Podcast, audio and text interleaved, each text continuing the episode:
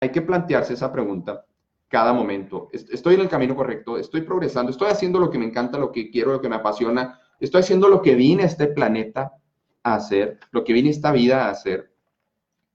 Eh, o si no, ¿qué, ¿qué, es lo que me llena? ¿Qué es lo que haría aún sin que me pagara? ¿Qué es lo que no me cansaría hacer de lunes a domingo? Sí, esa es una pregunta que te puedes hacer.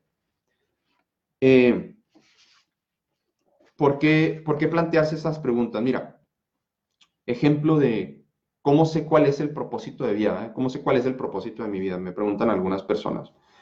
Julio, es que cómo sé a qué viene este mundo, cómo sé a qué viene este planeta. Créeme, créeme, yo me hice esa pregunta por más de 20 años, por 20 años aproximadamente.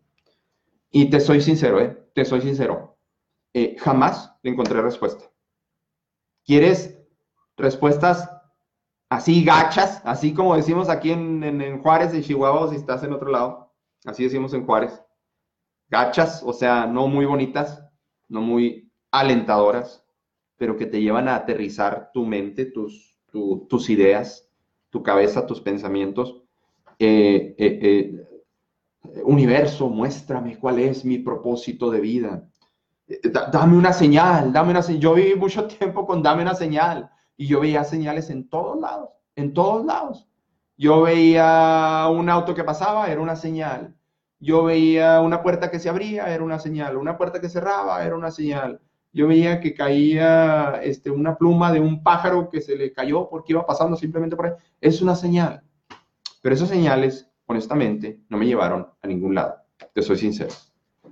Lo que me llevó a estar aquí contigo y agradecerte tu tiempo que estás aquí eh, fue decidir qué destino quería crear para mi vida. Es tan simple, es tan sencillo, es tan tonto, es tan ñoño, es tan...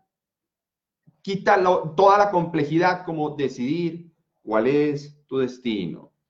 Decidir cuál es tu destino específicamente. Un día dije, quiero ser eh, eh, primero andaba, eh, primero vi todo esto que se llamaba coaching, ya venía estudiando todo esto y se llamaba coaching y le dije, no, no, no, no, no, no, no, no, no, yo no quiero ser un coach más, yo quiero ser un entrenador específicamente. Yo no sé si el entrenador es mejor que el coach el coach es mejor que el entrenador, no, no sé, no sé, pero yo quise ser entrenador de la mente de las personas para llevarlos a vivir la vida que se merecen y no la que toleran hasta cierto punto. Entonces, ¿cómo encuentro mi propósito de vida?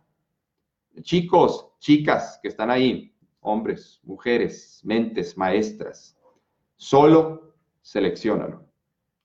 Solo seleccionalo. Déjame decirte que tus decisiones, e, e, esta es creencia clave, ¿eh? creencia clave, tus decisiones no son cadenas perpetuas. Boom. Tus decisiones no son cadenas perpetuas. No, ya me casé con este hombre que me trata mal y que ya llevo 40 años casada con él, decía mi abuelita. No tiene que ser cadena perpetua. Con todo el amor que amo, mi abuela. No tiene que ser cadena perpetua.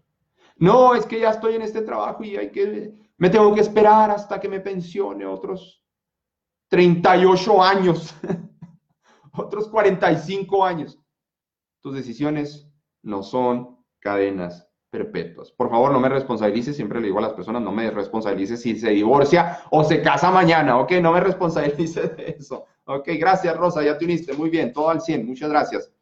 Eh, tu propósito de vida es importantísimo, es importantísimo. porque ¿Por qué es tu propósito de vida? Porque te va a dar vida. Te va a dar vida. Eso es lo que hace el propósito de vida